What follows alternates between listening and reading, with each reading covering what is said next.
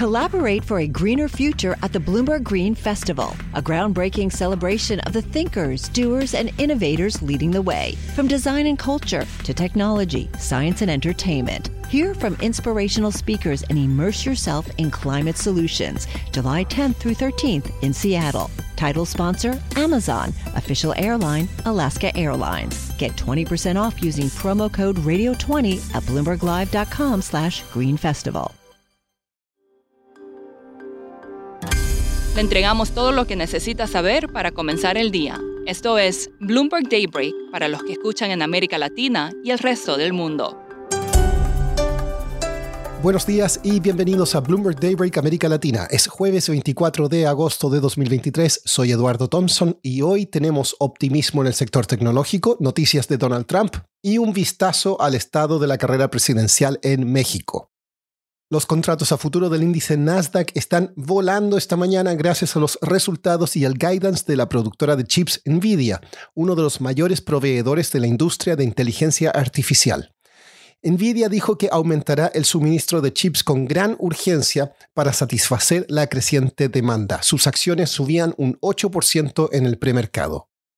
Los banqueros centrales del mundo se reúnen estos días en el simposio anual de Jackson Hole, Wyoming. El mercado estará atento a señales sobre el rumbo de las tasas y en particular al discurso del presidente de la Fed, Jerome Powell, mañana.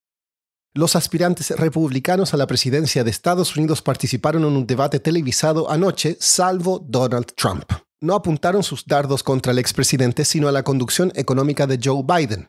Ojo que en el debate, Ron DeSantis, el gobernador de Florida, dijo que incluso enviará fuerzas especiales a México para destruir los laboratorios de fentanilo en el país. Trump saboteó el debate al aparecer en una entrevista con Tucker Carlson en la plataforma X al mismo tiempo.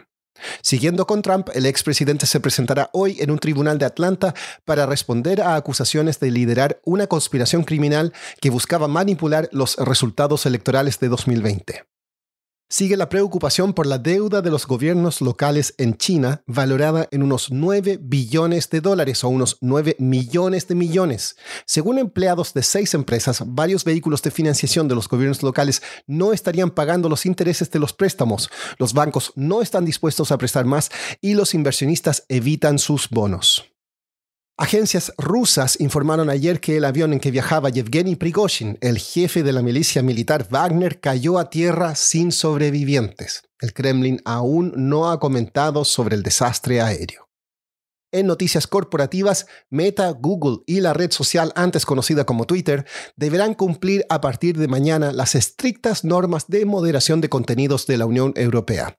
El incumplimiento puede dar lugar a multas de hasta el 6% de los ingresos anuales o incluso a la prohibición de operar en la zona.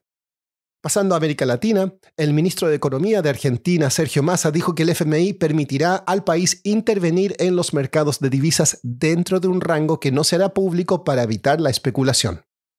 Los países BRICS acordaron invitar a Argentina, Arabia Saudita y otros cuatro países a unirse al bloque en un esfuerzo por expandir su influencia regional. Y siguiendo con Argentina, el banco brasileño Itaú venderá su operación en el país al Banco Macro por aproximadamente 50 millones de dólares.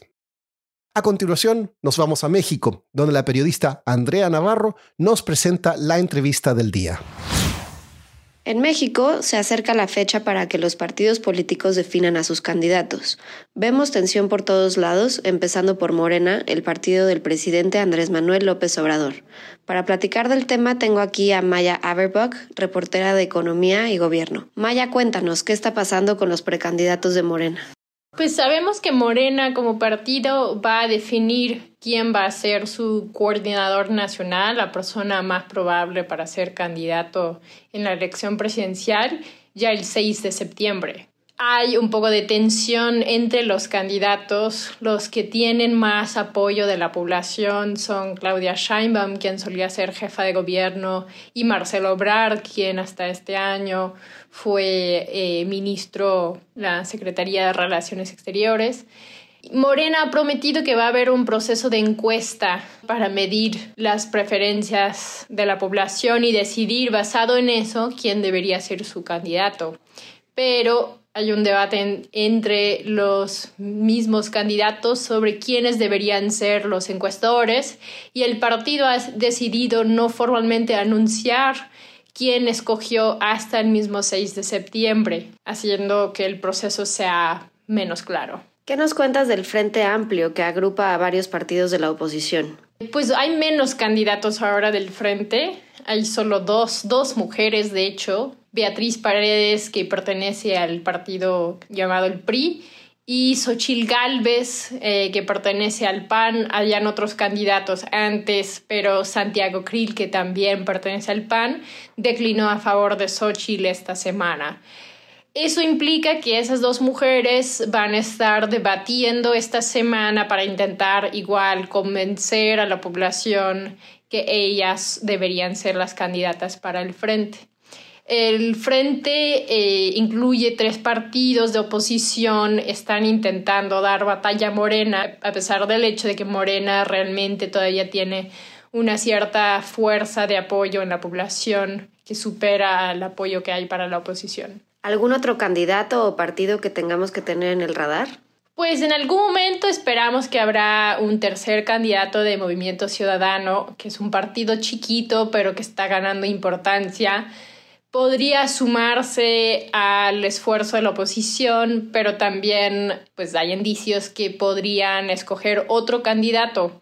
Lo más probable es que no sea alguien que tenga posibilidades para ganar la elección, pero sí podría impactar en quién sea el candidato de Morena y quién sea el candidato o la candidata del frente.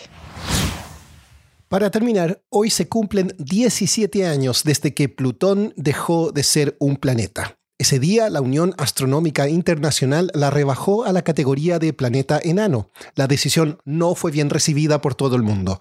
Mucha gente dijo que atentaba contra la tradición y la historia. Esto es todo por hoy. Soy Eduardo Thompson.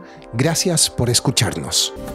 Para conocer todas las noticias que necesita para comenzar el día, revise Daybreak en la app Bloomberg Professional, donde puede personalizar las noticias que desee recibir. También puede suscribirse a la versión solo audio en Spotify, Apple Podcasts o la plataforma de su preferencia. Eso es todo por hoy. Escuche de lunes a viernes Bloomberg Daybreak.